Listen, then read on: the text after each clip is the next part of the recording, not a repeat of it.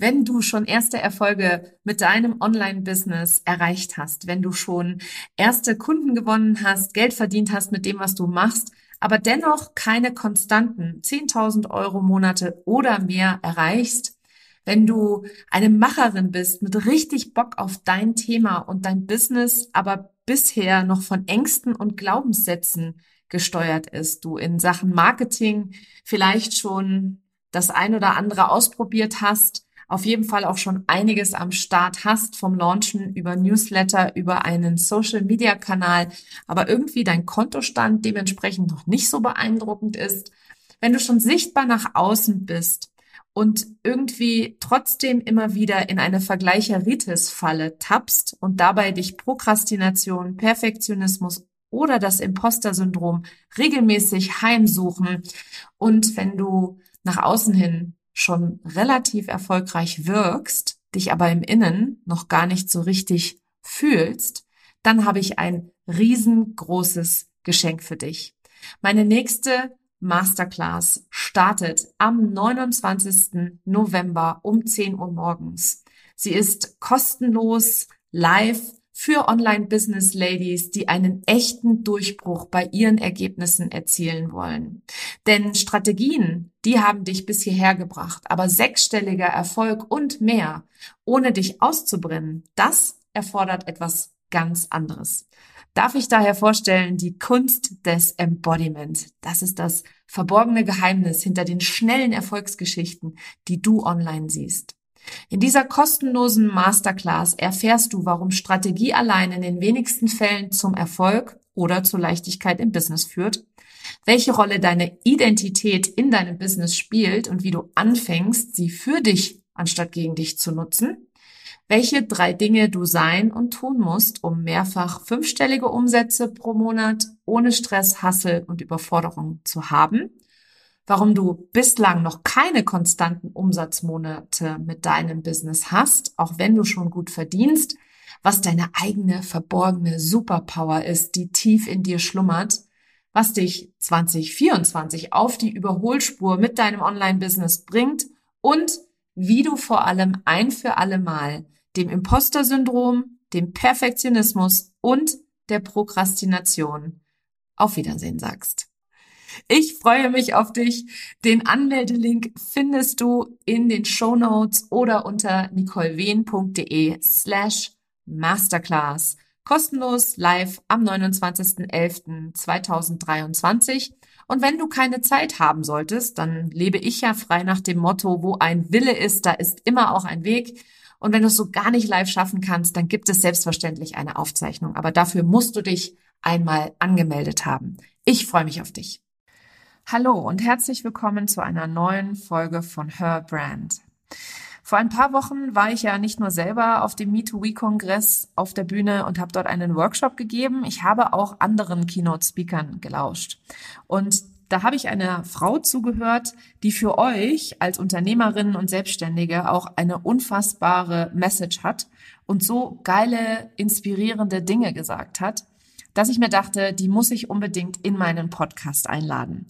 Und darum freue ich mich heute umso mehr, dass ich Ramona Kühne zu Gast habe. Ramona ist 15-fache Boxweltmeisterin und abgesehen davon hat sie trotz unglaublicher Rückschläge und vieler, vieler Hürden, die sie überkommen musste, immer wieder ihre eigene Stärke gefunden, hat eine unglaubliche mentale Stärke an den Tag gelegt und spricht sehr, sehr offen und ehrlich über das Thema Fehler, Lampenfieber, Hürden und Herausforderungen, die wir alle so nicht nur in Boxsport kennen oder die nicht nur Sportler kennen, sondern die sind auch hervorragend übertragbar auf uns als Unternehmerinnen. Und wir können unglaublich viel vom Leistungssport, vom Hochleistungssport lernen. Deswegen freue ich mich, dass ich heute dir diese Podcast-Episode präsentieren darf, denn da sind so viele Golden Nuggets für dich begraben begraben, vergraben. Und ich wünsche dir ganz, ganz viel Freude damit, sie für dich zu entdecken. Herzlich willkommen zu Her Brand, deinem Podcast für authentisches Personal Branding von innen nach außen. Ich bin Nicole Wien und ich helfe ehrgeizigen Unternehmerinnen wie dir, ihre wahre Persönlichkeit zu erkennen und selbstbewusst in ihrem Marketing zu verkörpern. Hier teile ich mein Wissen aus mehr als 18 Jahren Erfahrung. Was du bei mir sicher nicht findest, sind dieselben Marketingtrends, über die jeder redet. Dieser Podcast hilft dir, ein richtig erfolgreiches Business nach deinen Regeln zu kreieren. Mit dem Erfolg, den du dir so sehnlichst wünschst. Ohne mehr zu arbeiten oder dich und deine Lieben zu vernachlässigen. Schön, dass du da bist und los geht's. Liebe Ramona, herzlich willkommen zu meinem Podcast. Ich freue mich mega, dass du heute da bist. Das ist ein super spannendes Interview, das weiß ich jetzt schon. Das spüre ich schon so richtig äh, äh, kommen sozusagen. Und für alle die, die dich jetzt noch nicht kennen, stell dich doch gerne einmal vor. Ja, hallo. Erstmal vielen Dank, dass ich ähm, bei dir als Gast da sein darf. Ähm, für alle, die mich nicht kennen, ähm, ja, also mein Name habt ihr ja schon gesagt, Ramona Kühne. Ich bin ähm, gerade aktuell ähm, amtierende Boxweltmeisterin im Superfedergewicht nach Version der WWF. Habe allerdings quasi mit diesem Kampf auch meine Karriere beendet als 15-fache Weltmeisterin. Bin seit 2000, ähm, jetzt muss ich kurz überlegen, sechs auch Profiboxerin gewesen. Und ähm, ja, ansonsten bin ich auch noch zusätzlich Personal Trainerin, Keynote Speakerin und ja, was kann man dazu noch sagen?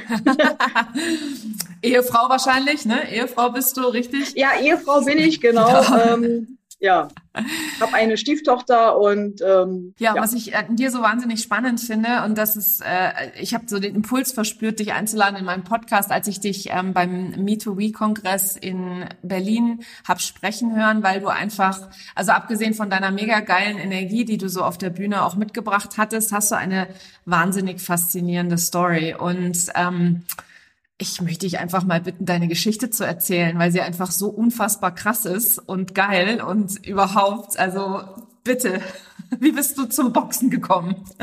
Okay, also wie bin ich zum Boxen gekommen? Also ganz am Anfang war es natürlich so, ähm, nein, als ich äh, Kind war, also sprich so in dem Alter so elf, also zehn, elf, zwölf, war ich äh, sehr dick. Und ich war so genau das Gegenteil meiner Schwester. Also ich war so das dicke, hässliche Entlein. Meine Schwester war so das hübsche, dünne, ja, schöne Mädchen quasi. Und irgendwann wurde ich mal auf der Straße von ein paar Jungs einfach so verprügelt, weil sie mir mein, also sie wollten mir mein Fahrrad klauen. Und ich habe gesagt, ey, das ist meins. Und daraufhin haben sie mich dann kurz mal, ich sag mal, zusammengetreten im wahrsten Sinne des Wortes. Und ähm, da habe ich mir dann gedacht, okay, jetzt muss ich mal was machen. Und ich war zufällig auch noch immer ein riesiger Jackie Chan Bruce Lee Fan. Also ich habe mit meinem Vater gerne die Filme damals schon gesehen und habe dann irgendwann gesagt, okay, dann muss ich Kampfsport machen, also mich irgendwie verteidigen, weil eigentlich wollte ich immer Fußball spielen. Meine Mutter sagt aber, nee, Fußball darfst du nicht, ist Jungsport und also ich sag eh immer so, bei mir ist so ein kleiner, so ein kleiner Bengel dran verloren gegangen, so gerade als Kind habe ich eben immer mehr so Jungs-Sachen gemocht als Mädchensachen. Ähm, ja, und dann habe ich gedacht, okay, Kampfsport wäre vielleicht meins. Und dann habe ich, ich sag mal wirklich im wahrsten Sinne heimlich mich in so eine Sportschule ähm, begeben damals noch mit einer Klassenkameradin, weil die wollte das auch machen. Und dann habe ich das für mich entdeckt und habe sofort gesagt, also man hat, ich habe sofort gemerkt, als ich in diese Sportschule reingekommen bin, das ist es. Also weil als Kind macht man ja vieles. Also man spielt mal ein halbes Jahr Tennis, ein halbes Jahr Volleyball und keine Ahnung, also was ich nicht auch alles probiert habe. Aber als ich dann in die Sportschule gekommen bin, habe ich gedacht, das ist weil ich habe da so die Wand gesehen, da waren Urkunden, Medaillen und Pokale und überall stand dann so drauf, erster Platz, erster Platz, erster Platz. Da habe ich gesagt, so, das ist, das will ich machen. Naja, und dann bin ich natürlich damit nach Hause und meine Mutter erstmal völlig entsetzt gewesen und sagte so von wegen, oh nee, und ist bestimmt auch voll gefährlich. Und dann habe ich das aber so ein bisschen verpickert als, ja, ich sag mal wirklich als Verteidigung, als Selbstverteidigung. Und ich meine, Jiu-Jitsu war ja damals Selbstverteidigung und ich habe sie aber so ein bisschen nicht als Kampfsport, sondern wirklich als Selbstverteidigung verkauft. Und dann hat sie gesagt, okay, wir machen erstmal nur einen Halbjahresvertrag, weil länger hält man ja eh nicht durch. Und ich habe gesagt, nein, ich will gleich einen Jahresvertrag. Und sie so, nein, das dauert dann eh nicht lange. Naja, und das war jetzt seit 92. Und dann habe ich das also wirklich durchgezogen. Und äh, somit hat sich das dann einfach so entwickelt, dass ich also während ich dann äh, Jiu-Jitsu gemacht habe, für mich irgendwann festgestellt habe, es hat so einen positiven Nebeneffekt. Man wird selbstbewusster. Also ich bin jetzt dadurch jetzt nicht unbedingt schlanker geworden, nein, aber auf jeden Fall sportlicher und selbstbewusster. Und allein schon durch dieses selbstbewusste Auftreten habe ich nie wieder Probleme irgendwo gehabt. Also ich bin nie wieder irgendwie doof angesprochen worden. Also, also ja, und wenn es mal so war, dann habe ich immer das Glück gehabt, dass ich irgendwie immer mit Worten gut rausgekommen bin. Also ich habe jetzt nie irgendwie, ich sag mal, eine Konfrontation wirklich gemieden, dass ich sage so, oh nein, ich will keinen Streit haben. Ich bin so selbstbewusst gewesen, dass ich dachte von wegen so, du, wir können es auch anders klären. Und dann meistens ist man echt gut da rausgekommen. Ja, und dann habe ich mit der Zeit auch für mich festgestellt, dass ich, ich glaube, der Wettkampftyp war. Also ich brauchte nicht nur dieses Training, sondern ich brauchte auch irgendwo so, so ein Ziel, weswegen ich das denn mache. Und bin dann eben zu den Wettkämpfen gegangen, zum Jiu-Jitsu, also Berlin-Brandenburgische Meisterschaften gab es damals, die habe ich dann auch gleich gewonnen nachdem ich aber vorher meinen Verkehrsunfall. Und das ist eben auch nochmal was Krasses, was dir da passiert ist. Also es lief eigentlich so ganz gut, war so ein bisschen so ein Hobby, würde ich jetzt mal sagen. Ne? Genau. Und was ist dann passiert? Da war ich, wie gesagt, 13 und gerade, sag mal, frisch auf der Oberschule. Und ähm, da wollten wir so einen Schulausflug machen. Also das war so ein bisschen vielleicht auch mein Glück. Ich hatte also, es war Winter. Ich hatte relativ dicke Wintersachen an und hatte so einen Rucksack äh, mit ein, zwei Sachen für die Übernachtung dabei auf dem Rücken. Und wir sind also zur Schule gelaufen und ich musste damals denn so, es war so eine große Kreuzung, so eine Doppelkreuzung mussten wir rüber. Und wir waren noch nicht die Einzigen. Also wir standen da vielleicht mit fünf oder sechs noch anderen Leuten, also Kinder und Erwachsene. Und dann haben wir gesehen, auf der anderen Seite steht eben der Bus, den kriegen, müssen wir kriegen. Und dann haben wir so seitlich geguckt und dachten so, okay, die Ampel wird jetzt grün. Sind wir also alle über die Straße gerannt und so über die erste eben noch gemeinsam. Und an der zweiten hat mich sogar ein Junge, war noch vor mir drüben. Und alle anderen sind auf einmal stehen geblieben. Naja, ich habe nicht geguckt und ich wusste auch nicht warum und bumm, dann hat es geknallt, weil ich habe nicht gesehen, dass von rechts, wie gesagt, noch so ein Polizeibus kam. War damals noch so ein, hier diese VW-Bullies oder was es waren. Und der hat mich natürlich voll erwischt und mich dann quasi diese 30 Meter weit, wo dann eben die Bushaltestelle war, gegen den Bus geschleudert. Ja, und dann bin ich dann irgendwann mal wieder ja, auf der Intensivstation wach geworden. Dass du das überlebt hast, ist ja eigentlich schon alleine ein Wunder, ne? das war quasi, ich sag mal, ich feiere bis, bis hierhin, also immer meinen äh, zweiten Geburtstag. Der ist am 15. Oktober. 15. Oktober 93 war das damals. Und ähm, ja, dass ich das überlebt habe, habe ich, wie gesagt, mehr als einen Schutzengel gehabt. Und, ähm, und das, das, du hast es ja nicht nur überlebt. Nein, genau, genau, geht ja die Geschichte weiter. Nein, und ich war, wie gesagt, ja damals, habe ich so ungefähr ein Jahr schon, hatte ich ja Jujutsu gemacht und wollte ja eben auch weitermachen. Und dann hatten mir aber die Ärzte eben gesagt, nee, da ist eben so viel kaputt gegangen und da wird also später nicht mehr viel sportlich machbar sein. Und dann habe ich mir aber echt schon gedacht, von wegen so, ja, aber wer sagt einem das? Ja, heutzutage weiß man, man kann auch ohne Arm und ohne Bein und keine Ahnung, es gibt so viele Möglichkeiten, trotzdem Sport zu machen. Aber ich sag mal, so 93 war man vielleicht da noch nicht so, gerade auch nicht im Internet so weit, dass man sagen kann, ey, guck dir den an, der hat es geschafft, der hat es geschafft. Also, aber ich habe mir schon damals gesagt, ich will es versuchen. Also, und ich möchte, wie gesagt, den Leuten beweisen, dass wenn man etwas möchte, dass man es kann. Und ähm, weil ich auch so für mich entdeckt hatte, das war genau das, wo, wo ich mich drin wiedergefunden habe in dem Kampfsport. Und habe ich gesagt, jetzt können die mir das nicht nehmen. Das geht jetzt nicht. Ja, dann bin ich denen trotzdem, wie gesagt, hin und äh, habe dann wirklich trotz Schmerzen wie gesagt, alles weitergemacht. Und ähm, ja, der Erfolg hat mir dann recht gegeben, dass man, wenn man etwas möchte, es kann. Natürlich ist man in vielen Sachen vielleicht ein bisschen gehandicapt, dass man manches nicht ganz so gut kann wie manche anderen. Also ich kann zum Beispiel durch meine Knie-OPs, die ich inzwischen ja schon auch hatte, kann ich nicht mehr hocken. Sag ich, ja, aber mein Sport, den ich mache, muss ich ja zum Glück nicht im Hocken machen. Also, ja, ist so. Also, und dass ich nicht mehr die gelenkigste bin, weil eben vieles dadurch nicht mehr so gelenkig ist, naja, ist dann eben so. Man muss man eben anders trainieren, drumherum trainieren und man findet Wege. Wenn man möchte, findet man Wege. Ja, das Interessante ist ja, ähm, ich bin auch nicht so gelenkig und ich habe jetzt nicht solche, solche schweren, so einen schweren Unfall hinter mich gebracht, ne, oder irgendwelche Operationen. Also das ist ja auch immer dann, wie du schon richtig sagst, ne, kann man ja einfach dann drumherum genau, arbeiten, genau. sozusagen. Das Geile finde ich ist, äh, dass sie, die haben dir ja im Prinzip gesagt, ist nicht mehr, ne, mit deinem Sport. Genau.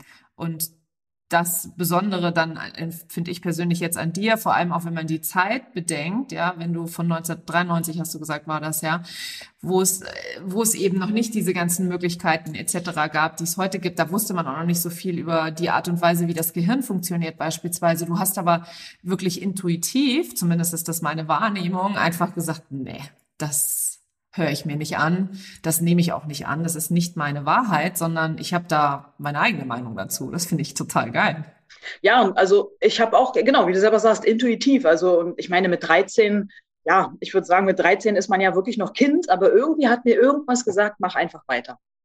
Und weil ich, wie gesagt, eben auch immer, ja, ich habe eben immer noch, okay, das hat vielleicht viele, dass man sagt, man wurde gehänselt, man war eben immer so, aber irgendwie hat mich das angetrieben, mich hat das angespornt. Je mehr ich gehänselt worden bin, desto mehr habe ich gesagt, okay, jetzt erst recht. Also es war irgendwie ganz eigenartig. Also hat schon was von, ein bisschen was von Trotz, ne? Geht nicht, gibt's nicht. Ja, genau. Also wahrscheinlich, wahrscheinlich. Also ja, cool. Wahrscheinlich. Und äh, manchmal sollte man vielleicht auch so ein bisschen in diese Richtung, ja, manchmal vielleicht doch sein, sein Trotz auch dann behalten. Na, absolut, ja. Also, weil ich meine, dich hat's ja zur 15, 15-fach hast du gesagt, ne? Zur 15-fachen genau. Weltmeisterin gemacht, ne? Also. Genau. Kann man mal machen, würde ich sagen. Kann man mal machen, genau. Trotz, ich habe ja, wie gesagt, da auch viele Rückschläge gehabt. Also ja, also äh, ich hatte zwei Knie-OPs, Kreuzband rechts, Kreuzband links, also allein schon das, also jeder, der Sport macht und vielleicht irgendwie, weiß nicht, einen Skiunfall oder mit Fußball irgendwie zu tun hat, der weiß, wie lange eine Kreuzband-OP ist oder wie lange man denn wieder braucht, um zurückzukommen. Und bei mir war ja nicht nur das Kreuzband, bei mir war das Innenband, das Außenband, die Kniescheibe und also bei mir war jedes Mal ein Totalschaden in den Knien. Und ähm, dazu kamen dann, wie gesagt, sämtliche Ellbogen-OPs, äh, die Hände gebrochen, die, Na okay, Nase ist das geringste, was da gebrochen war. Die Rippen, ich habe mir die Rippen abgerissen, denn äh, mit einem gebrochenen Unterarm geboxt. Und also ich habe wirklich, ich sag mal, jeden Knochen wirklich schon einmal fast durch in meinem Körper. Ja, und irgendwie, je mehr, je mehr so, ich sag mal, diese Rückschläge kamen, sage ich, ich hätte sie mir vielleicht sparen können, aber ich glaube, ich wäre nicht so stark geworden, wenn ich sie nicht gehabt hätte. Also, weil es eben im, ich sag mal, toi, toi, toi in meinen Kämpfen immer gut ging. Also klar habe ich im Jiu-Jitsu und im Kickbox und so habe ich auch verlorene Kämpfe. Also damit musste ich auch leben. Aber ich sage jetzt mal, als Profi habe ich bis auf meine eine Niederlage, die ja durch einen Cut entstanden ist, alle Kämpfe gewonnen. Also somit hatte ich eigentlich ja immer, immer nur Höhepunkte, Höhepunkte, Höhepunkte. Und durch diese körperlichen Rückschläge habe ich es trotzdem gelernt, auch mit Rückschlägen oder Niederschlägen einfach mal klarzukommen. Und jeder weiß ja, es geht nicht nur nach oben, man muss auch mal nach unten fallen. Und viele kenne ich, wie gesagt, auch aus dem Boxbereich, die, wenn die nur gewonnen haben und auf einmal kommt mal so ein Rückschlag, die kommen nicht mehr auf die Füße. Die sind so gebrochen danach, die schaffen es einfach nicht, sich wieder aufzurappeln.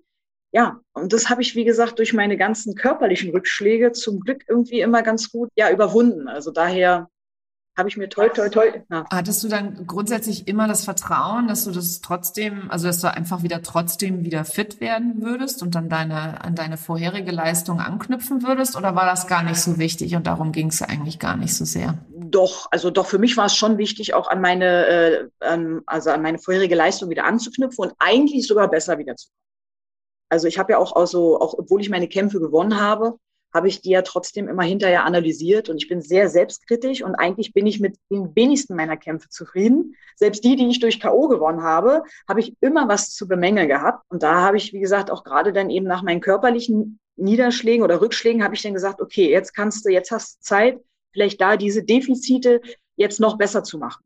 Also so wie zum Beispiel durch die Kreuzband-OPs habe ich gesagt, okay, jetzt kann mein Oberkörper dementsprechend mehr ähm, ins Fokus geraten und dann kann ich also den Oberkörper besser stabilisieren und also eben einfach noch fester machen, damit vielleicht die Ellbogen nicht mehr so wehtun oder eben andere Sachen, mich eben darauf konzentrieren, die ich vielleicht vorher gar nicht so für mich wahrgenommen hatte. Das finde ich total krass, auch wenn du jetzt eben gerade erzählst, dass du einen Kampf gekämpft hast mit einem gebrochenen Unterarm. Hat das nicht sau wehgetan?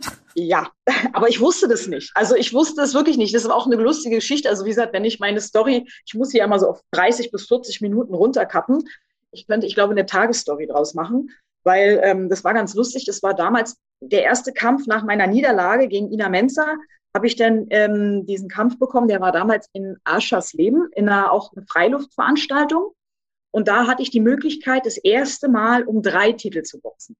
Also ich war ja in meiner Gewichtsklasse, trotzdem ich den Kampf ja verloren hatte, weil es war nicht meine Gewichtsklasse, habe ich ja meinen Titel weiterhin behalten. Bin also wieder hochgegangen in meine Gewichtsklasse und da hat man mir angeboten, es geht nicht um einen, sondern es geht gleich um drei Titel. Und da habe ich gedacht so, oh mein Gott, drei Titel.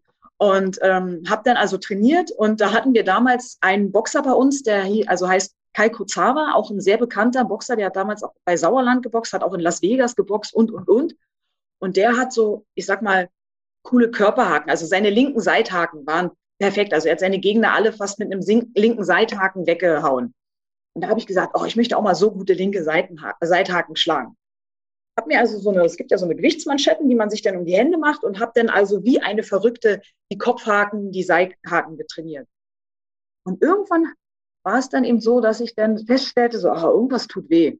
Und da habe ich dann also, also meinem Physio gesagt, von wegen so, ah, irgendwie tut mir der Arm weh. Da haben die immer massiert und gemacht und getan. Und dann kennst du, ähm, wie heißt das, äh, ähm, Stoßwelle? Ja, ja, klar. Mhm. Und Stoßwelle, jeder weiß, Stoßwelle tut weh. Mhm. Und dann hat man mir also auf dem Unterarm Stoßwelle gegeben, weil keiner wusste, weswegen mein Unterarm so fest war. Naja, jetzt kam man ja nicht auf die Idee, dass wenn man nichts weiter passiert ist, dass man den Unterarm mal röntgt. Und dann hat also der Physio immer rein und immer mit Ultraschall, mit, mit, mit Stoßwelle gearbeitet, gemacht und getan. Und dann durfte ich mir natürlich also von meinen ganzen Leuten drumherum immer anhören, weil ich habe dann eben, ich sag mal, gejammert und habe gesagt, ich habe Schmerzen. Und alle mal, ja, jetzt wirst du weich, komm, geh zum, weiß ich nicht, Unterwasser-Mikado oder mach einen Mädchensport. Also klar, die klassischen Sprüche durfte ich mir alles anhören. Und dann habe ich gesagt, nein, irgendwas tut da weh und ich habe Schmerzen. So, dann kam also der Kampf und ich habe gesagt, ich mache das Ding jetzt kurz. So, ja, der Veranstalter hat aber gesagt, nein, mach das Ding nicht kurz, weil ich habe gesagt, ich hau die einfach weg. Ich will, ich will, ich habe Schmerzen, ich will den Kampf kurz machen, ich, ich hau die also weg. Habe ich mir jetzt einfach mal so gesagt damals. Und er sagt, nein, ich brauche für den Fernsehen, ich brauche drei, vier, fünf Runden mindestens, damit es gut aussieht. Jetzt habe ich die aber tatsächlich in der ersten Runde schon mit dem Gong schon einmal unten gehabt und dann alle natürlich, nein, mach den Kampf nicht zu kurz. Jetzt habe ich den Kampf ge gezogen, wirklich, weil alle sagten, nein, lass dir Zeit. Jetzt habe ich aber keinem gesagt, dass mir mein Unterarm so weh tut. Ich habe keine Zeit. Habe also sie in der vierten Runde wirklich weggehauen, weil ich habe gesagt, jetzt reicht's mir. Und danach war ja das Lustige, wir haben immer noch nicht den Arm wirklich kontrolliert, wieso mir der weh, so weh tut. Kurz danach waren die Harley Days in Hamburg. Und weil wir Harley-Fans waren, also wir natürlich mit unseren Harleys dahin gefahren, ich konnte nicht mehr kuppeln. Und dann kamen die nächsten Verarschungen meiner ganzen Kumpels und haben gesagt, ja, okay, Harley fahren ist auch nichts mehr für dich, wir holen dir einen Elektroroller und, und, und. Also ich durfte mir wirklich alles anhören. Und dann habe ich dann auch wirklich da drüben, bin ich dann bei meinem Mann mitgefahren und habe meine Schwester die Harley weiterfahren lassen, weil ich konnte nicht mehr kuppeln. Danach bin ich zufällig zum MAT gegangen, weil mir mein Ellbogen wehgetan hat. Und beim MAT hat man dann gesagt, übrigens, Frau Kühne, wissen Sie, dass Ihr Unterarm gebrochen ist? Und da habe ich gesagt, äh, nein, aber jetzt weiß ich. Sage ich, aber wie lange ist denn dieser Bruch schon her? Man kann es ja sehen. Und da sagen die so, na ja, so ungefähr zwei, drei Wochen. Dann habe ich gesagt, okay, also habe ich mit diesem gebrochenen Unterarm tatsächlich geboxt. Mich also mit diesem Röntgenbild rausgegangen und habe allen gesagt, wisst ihr was, wenn ich sage, ich habe Schmerzen, dann dürft ihr mir glauben, weil ich habe mit einem gebrochenen Unterarm geboxt. Von, den an, von dem Tag an hat keiner mehr was gesagt. Und hat keiner gesagt, wenn ich sage Aua, dann ist Aua. Also war schon ganz lustig. Also ja, das Interessante ist, ich finde das so geil, wie du das so auch erzählst, weil ähm, also in meiner in meiner Online-Business-Bubble, in der ich so unterwegs bin, da, da sind viele dann immer so, ah ja, und hm, es muss mal leicht sein und ähm, da geht's auch ganz, ganz viel natürlich um Selbstliebe und äh, Selbstwert, Selbstbewusstsein etc. Ne? Und das, was du so erzählst, ist so genau das Gegenteil von dem, ne? wo du dann einfach so mal kurz aufgezogen wirst, weil du Schmerzen hast, ne? aber es trotzdem einfach durchziehst und dann so auch so einfach so dein Ding machst. Und ich finde das immer wieder faszinierend, was man im Allgemeinen von Hochleistungssportlern lernen kann, weil das, was ihr halt 100 Prozent habt in meinen Augen und in meiner Interpretation ist dieses unglaubliche Mindset, ja, diese mentale Stärke, wirklich ganz klar ähm, da durchzugehen, egal was die Hürden sind und egal was die Herausforderungen sind, weil da einfach auch so eine Klarheit, so ein Vertrauen da ist. Ich mache das jetzt einfach, ne? Und nicht so viel Kopfkino und ich denke zu viel drüber nach. Wie arbeitest du da persönlich dran an deiner eigenen mentalen Stärke oder ist das was, was dir einfach Gott gegeben ist? Nein, das habe ich erst wirklich mit der Zeit gelernt das selbst für mich rauszufinden, wie ich das mache. Also anfangs muss ich ganz ehrlich zugeben, ähm, nach außen hin habe ich immer sehr stark gewirkt, aber nach innen oder also gerade mein Mann kann davon Geschichten erzählen, bin ich schon anfangs, ich sag mal, ein Friedhof gewesen. Also, also es gab wirklich Situationen, da muss ich, äh, ich glaube, da hört sich jetzt lustig an, aber ich glaube, da habe ich schon sechs Wochen vorm Kampf bin ich nicht mehr von der Toilette runtergekommen, weil äh, der Körper so aufgeregt war, dass ich ja einfach, ich sag mal, der Kopf war wirklich Friedhof. Und ähm, aber sobald ich irgendwo draußen war, habe ich es mir einfach nicht mehr anmerken lassen. Und ähm, jetzt mit der Zeit, ich sag mal, die Erfahrung spielt auch wirklich eine große Rolle. Also äh, wenn man jetzt nicht von Natur aus, ich sag mal so der coole Typ ist, muss man einfach dem Körper die Zeit geben, dass er damit um. Also ich habe mit meinem Körper einfach die Zeit gegeben, dass ich sage, okay, ich kenne mich, ich weiß, ich bin im Vorjahr aufgeregt, ähm, weiß aber damit zum, um, umzugehen und ich weiß auch, wenn ich nicht mehr aufgeregt bin, dann ist nicht gut.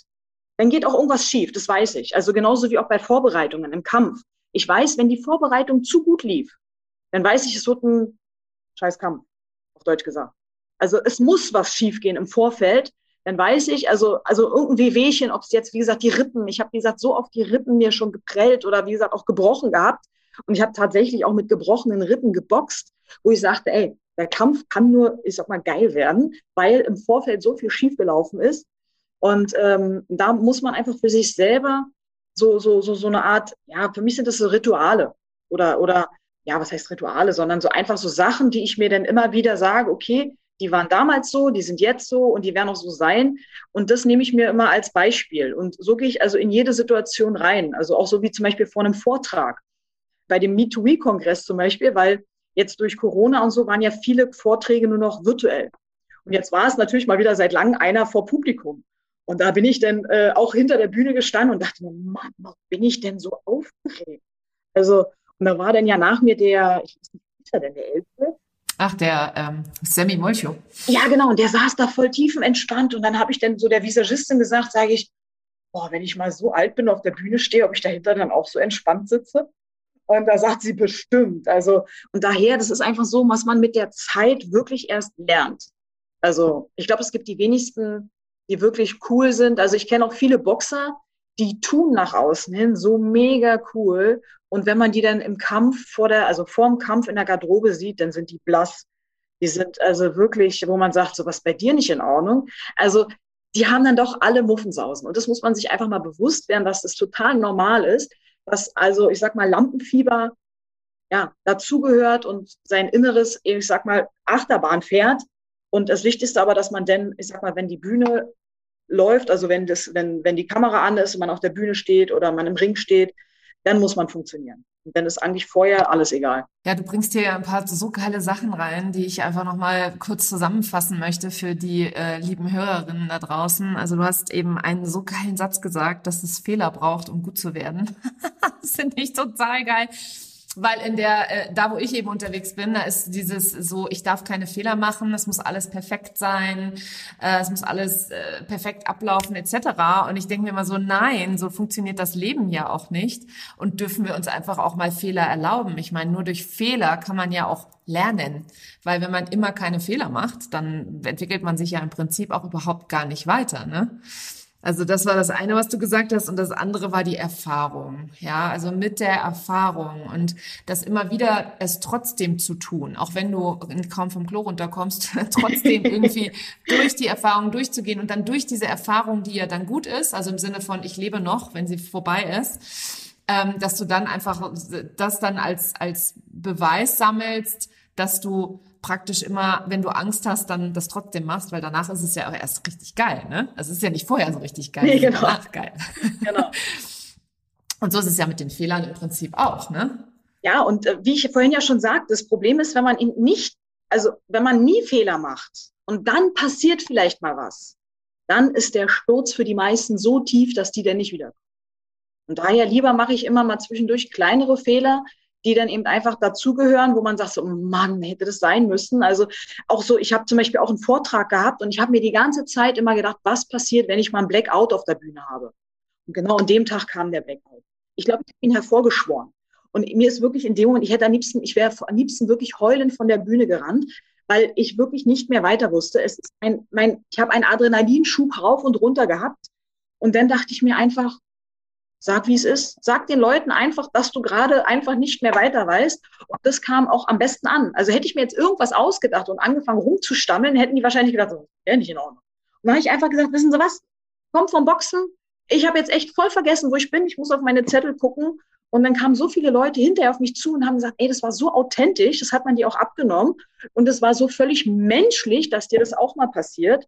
Und da habe ich äh, dann eben für mich gedacht, okay, ich bin nicht gestorben auf der Bühne, das Leben ging weiter und im Gegenteil, hinterher war es sogar noch lustig. Ja, das ist, äh, da bin ich voll 100 Prozent bei dir. Ne? Ich habe ja auf dem MeToo-Kongress auch, ich habe am zweiten Tag dann einen äh, Workshop gehalten am späten Nachmittag und das war für mich auch das erste Mal seit Corona wieder und ich bin ja nun online sehr aktiv. Ne? Das heißt, ich gehe ständig live, ich mache das auf sämtlichen Social-Media-Kanälen, ich halte Kurse, Vorträge, Webinare, Workshops, hast du nicht gesehen. Und für mich war das auch so, oh mein Gott, ich bin live auf der Bühne und ich habe das tatsächlich eingebaut in meinen, ähm, in meinen, in meinen Workshop, weil bei mir ging es um authentisches Personal Branding von innen nach außen. Und ich habe am Anfang ein bisschen die Leute tanzen lassen und habe dann danach erklärt, warum ich das gemacht habe, weil ich eben so unfassbar aufgeregt bin und äh, den Leuten dements also dementsprechend mir selber die Möglichkeit geben wollte, mich zu bewegen, um diese Aufregung so ein bisschen loszuwerden. Und äh, ja, und gesagt, jetzt haben wir beide was davon. Meine Aufregung ist jetzt nicht mehr so schlimm und ihr habt euch ein bisschen bewegt und jetzt können wir losstarten. Ne? Und äh, das mache ich auch ganz viel in meiner allgemeinen Arbeit, einfach am Anfang zu atmen und so ein paar tiefe Atemzüge zu nehmen, bevor ich in so einen Workshop einsteige, weil ich selber so aufgeregt bin. Und die Leute finden das mega. Die sagen mir immer so, oh, das ist so toll bei dir und ich komme so richtig zur Ruhe und das ist, das, das beruhigt natürlich auch erstmal das Nervensystem, ne, wenn man stark tief durchatmet. Es ist aber nun mal so, dass die meisten denken, dass es ohne Angst oder ohne Aufregung oder ohne Stolpersteine funktioniert. Also dass es halt alles immer eitel Sonnenschein ist und immer wir laufen den ganzen Tag über die Blumenwiese und dann fliegt uns der Erfolg schon zu. Und so sieht das aber nicht, so ist das aber nicht im wahren Leben, ne? Genau, nee, genau, das ist es ja. Also das ist ja, was die Leute, die sehen ja immer nur das Endprodukt, wenn man so schön sagt, aber die sehen ja nicht der, den Weg dahin und der ist eben leider nicht immer so so schön wie man sich das vorstellt. Also, nee, und da, darum, also, aber wie du sagst, mit dem Vorher atmen habe ich zum Beispiel auch, dass wenn ich, bevor ich auf die Bühne gehe, so anfangs, ich sag mal, viele Sachen habe ich echt immer ein bisschen belächelt, wo ich immer dachte so, hm, ja, es war mir dann, ich sag mal, so ein bisschen peinlich oder unangenehm. Aber ähm, ich habe mal so einen so ein, so ein russisch-tibetanischen Physiotherapeuten gesagt. Der hat mir dann auch wirklich mal eine Atemtechnik beigebracht und hat gesagt, von wegen, mach das so. Und wenn du aufgeregt bist und hin und her und wenn du eben nicht weißt, was du sagen sollst, auch bei einem Interview, Bevor du antwortest, atme ein und atme aus und dann antworte erst. Und also wie gesagt, also das mit dem Atmen ist wirklich ganz, ganz wichtig. Ähm, Finde ich auch gut, ähm, kann ich auch wirklich nur jedem empfehlen. Ich hatte am Anfang immer am Anfang auch gedacht, die sollen alle mit ihrer komischen Atemtechnik wegbleiben. Was soll denn das? Ja, ist irgendwie so. so ein Quatsch, ja. Ja, Aber ich hab's, ich gesagt auch, ich hab's, ich hab's wirklich belächelt. Ja. Viele Sachen habe ich gesagt, so Mann, wie seid ihr denn drauf? Gehört viel dazu. Also ich habe beispielsweise auch am Anfang gedacht, Meditation. Das machen nur Leute, die irgendwie äh, mit Räucherstäbchen in der Ecke sitzen und die dann anzünden und om den ganzen Tag äh, dingsen. Und äh, mittlerweile kann ich halt, also mittlerweile weiß ich, was es auch für, für ähm, Vorteile im Gehirn halt auch hat, ne? was das eine körperliche Auswirkung hat, wie das Nervensystem funktioniert und so weiter und so fort. Und da kann ich dann halt auch genau erkennen, wie wertvoll es ist, einfach mal tief durchzuatmen. Und das Schöne ist, den Atem hat man immer dabei. Das heißt. Stimmt, den hat man, da muss man, genau, den hat man dabei. Genau. Ja. Genau. Und ähm, ich möchte noch mal ganz gerne auf das Thema Fehler eingehen, weil das finde ich ziemlich geil, wie du gesagt hast. Eigentlich kann es nur gut werden, wenn es vorher Fehler gab, ja. Und das ist etwas, wie wie gehst du selber damit um? Also passiert da irgendwas sowas sowas wie ein Ärger im ersten Moment oder ist es eher so ein geil? Jetzt kann es nur geil werden. Also wie ist da so deine eigene Wahrnehmung? Na, es kommt auf die Situation drauf an. Also es gibt oft Situationen, wo ich mich wirklich dann ärgere, wo ich dann sage von wegen so, oh, das hätte man jetzt vermeiden können aber wo ich dann auch wieder sage, okay, ja, wahrscheinlich war ich dann auch in dem Moment einfach selber schuld. Wie ich es ja auch mal sagte, wenn man sich nicht gut vorbereitet. Also ich bin ja selber schuld, wenn ich mich nicht gut vorbereite. Also kann es nur schief gehen. Wenn ich mich aber gut vorbereitet habe und trotzdem geht was schief, dann sehe ich das immer noch ein bisschen anders, wo ich sage so, okay, da, ja, da spielte dann vielleicht, weiß ich nicht, wirklich was anderes eine Rolle. Aber ansonsten ja, ich bin, ja, ich bin leider so ein sehr ehrgeiziger Mensch. Leider. Und, äh, so leider. sehr schön. Leider. Weil, nein, nein, es ist also, also wenn ich sage, was sind meine Vorteile, dann sage ich mein Ehrgeiz und was sind meine Nachteile, weil ich mein Ehrgeiz. Weil leider, wenn man zu ehrgeizig ist, macht man sich auch vieles kaputt. Also nicht kaputt, sondern man lässt vieles nicht so zu, weil man eben ja zu viel will.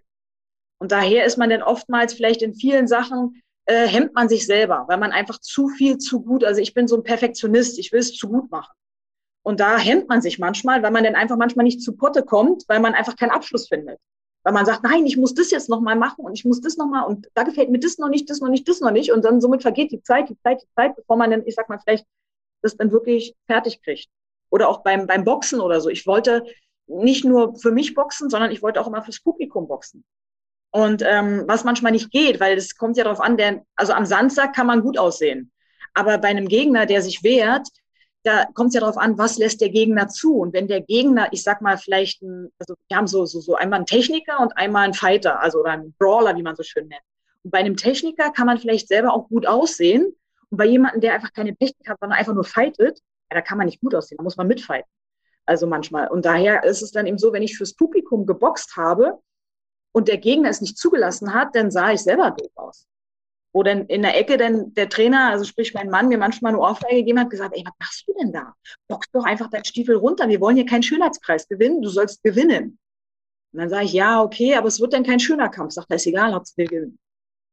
Und das muss man eben auch manchmal, manchmal ist dann einfach nur die Effektivität sinnvoll und nicht nur schön aussehen. Ja, ja. Oh, das, das kann man auch auf so viele Themen runterbrechen. Also das ja, ja. Ja, ist wirklich. Also ich, ich, ich merke es auch selber, wenn ich manchmal so ähm, auch so fürs Personal Training oder so, wie designt man jetzt vielleicht als Ernährungsberaterin, ich habe ja auch meinen Ernährungsberaterschein und dann wollte ich das so kreieren, wie das aussieht und da kam ich von Hundertstel ins Tausendstel, bis mir dann irgendwann mein Mann sagte, Mann, schmeiß es erstmal online, verbessern können wir immer noch. Aber erstmal bringst du erstmal raus und dann, ja, das ist so in Schönheit gestorben quasi. Ja, genau. Ja. Ramona, ich könnte mich mit dir tatsächlich noch stundenlang unterhalten, weil du wirklich, äh, also wirklich eine faszinierende Persönlichkeit bist an der Stelle. Und wie gesagt, äh, da könnt ihr da draußen sehr, sehr viel ähm, lernen, was eben mit unserer Fehlerkultur zu tun hat, was mit, äh, mit Erfahrung, mit Lampenfieber, was mit ähm, mentaler Stärke zu tun hat. Aber ich möchte dir noch abschließend eine Frage stellen. Und zwar, was erwarten wir denn von dir in der Zukunft sozusagen, wenn du sagst, du hast deine Boxkarriere jetzt beendet? Also abgesehen davon, dass du wahrscheinlich erstmal das genießt, ja. weil das ist nämlich mega, wie du die beendet hast. Ich werde also sportlich, äh, werde ich natürlich aktiv bleiben. Ähm, wie gesagt, also Boxen wird wahrscheinlich immer so ein Teil meiner, ja, also meines Lebens bleiben. Also ich werde definitiv öfter mal doch im Team gehen, vielleicht mal auch wieder Handschuhe anziehen und ähm, da ja mein mein Kollege quasi, der mit an dem Abend geboxt hat, nächstes Jahr erst seine Karriere beendet, habe ich auch schon gesagt, wenn er möchte, ich mache gerne nächstes Jahr dann mit ihm auch nochmal Sparring, also für seine Vorbereitung würde ich mich dann für ihn auch mit vorbereiten und mich da zur Verfügung stellen. Aber ansonsten, ähm, wie gesagt, möchte ich, möchte ich ja ähm, für mich sportlich so ein bisschen ins Triathlon äh, wechseln. Ähm, da natürlich ähm, erstmal, was heißt erstmal, ist schon auch nicht schlecht, diese olympischen Distanzen habe ich für mich rausgesucht. Da habe ich ja letztes Jahr meinen ersten gemacht und habe dann auch in meiner Altersklasse gleich den zweiten Platz belegt, wo ich auch sehr stolz auf mich bin. Und ich glaube insgesamt. War, irgendwie, war irgendwie zu erwarten, oder was meinst du? Jein, also insgesamt bin ich 13. geworden. Und ähm, wir haben so vorher so rumgealbert und dann sagten Freundschaften, ja, unter den ersten zehn kommst du. Und dann sage ich, ihr verrückt, ich habe so ein Ding noch nie mitgemacht. Ich bin jetzt auch nicht der gute Läufer und also ich wusste, ich kann schwimmen, Fahrrad fahren, okay, laufen ist nicht so ganz meine Disziplin. Und aber es hat mir so Spaß gemacht, weil ich da mit einem ganz anderen, mit einer ganz anderen Erwartung rangegangen bin. Und manchmal ist es so, dass man wirklich, wenn man einfach das mit Spaß macht, dass man viel mehr Leistung aus sich herausholt, als wenn man es machen muss. Klar, jetzt als ich, sag mal, als Titelträger hat man da natürlich einen anderen Druck. Da kommen die Fernsehsender, da kommen die, weiß ich nicht, die ganzen Sponsoren stehen dir im Nacken und da musst du auch noch gut aussehen. Und also die wollen ja so viel, dann muss man seinen Titel verteidigen. Natürlich ist, hat man einen anderen Druck und man hat natürlich auch eine andere Erwartungshaltung an sich selbst, wenn man sagt, ich muss den Titel verteidigen, ist schwieriger, als ihn sich zu holen. Aber trotzdem sage ich mir immer, ich werde ja nicht gezwungen. Mach's ja alles freiwillig. Und wenn ich was freiwillig mache, dann mache ich es auch mit Spaß. Und wenn ich was mit Spaß mache, dann kann ich auch meine Leistung abrufen. Und so war das, wie gesagt, bei dem Triathlon, dass ich für mich natürlich ein Ziel hatte. Ich will so gut wie möglich sein. Also ich will unter die Besten kommen. Also, aber ich habe es trotzdem mit weniger Druck gemacht, weil ich sagte, mich kennt keiner. Ich bin hier völliger Underdog. Und je besser ich abschließe, für mich, ja, desto besser kann ich dann eben also meine Leistung einfach abrufen und eben den, den, den Spaß da drin sehen. Und somit habe ich das dann eben umgesetzt. Und äh, das kann ich, wie gesagt, einfach nur allen auch so, so mitgeben, dass man einfach den Spaß da drin nicht mehr, man darf nicht, Also wenn irgendwas mit Zwang gemacht wird, dann sollte man gucken, ob es das Richtige ist. Ja, meine Rede, absolut. Da bin ich voll mit dir d'accord, 100 Prozent an der Stelle. Also Triathlon ist es auf jeden Fall. Und, äh, genau, Triathlon, denn wie gesagt, meine Speaker-Tätigkeit, wo ich ja jetzt auch, ich sag mal, noch mehr investieren kann, weil oftmals ähm, kamen natürlich vielleicht auch Anfragen, die ich nicht wahrnehmen konnte, weil ich gerade in der Trainingsvorbereitung war und die dann vielleicht, ich sag mal, irgendwo waren, nach Österreich oder so, wo ich sage, es zeitlich hat es nicht hingehauen. Habe ich natürlich jetzt dann flexibler. Und ähm, ja, als Personal Trainer bin ich ja sowieso schon lange aktiv. Da kann ich vielleicht auch noch den einen oder den anderen noch dazu nehmen. Also dir wird nicht langweilig, würde ich mal sagen, ne? Nein, mir wird definitiv nicht langweilig. Und ich habe jetzt auch festgestellt, eigentlich haben wir gesagt, so nach dem Kampf machen wir ein bisschen ruhiger. Und im Gegenteil, jetzt, jetzt äh, ich sag mal, die Telefone stehen kaum still. Also es wird gerade wieder mehr. ähm, ja, was aber nicht schlimm ist, weil ich bin ja auch so ein Mensch. Ich, also ich könnte jetzt nicht, also klar, wir hatten jetzt auch zwei, drei Tage so gar nichts zu tun, wo ich sage, kann ich nicht.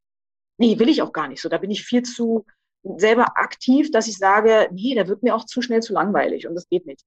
Also das macht auch keinen Spaß. Aber wichtig ist eben einfach, dass man trotzdem eben weiterhin Ziele hat. Also, dass man seine Ziele hat, die man dann eben einfach umsetzen, also die man umsetzt und vor allem, ich sage immer, die Disziplin dahinter. Also Disziplin ist wirklich das A und O, weil viele haben ja Ziele, versuchen sie umzusetzen, denen fehlt aber die Disziplin einfach. Also sich vielleicht die Prioritäten falsch setzen. Und dafür leider muss man eben für diese Umsetzung leider auch, ähm, also für die Disziplin, muss man natürlich auch selbst sehr viel investieren. Auf alle Fälle.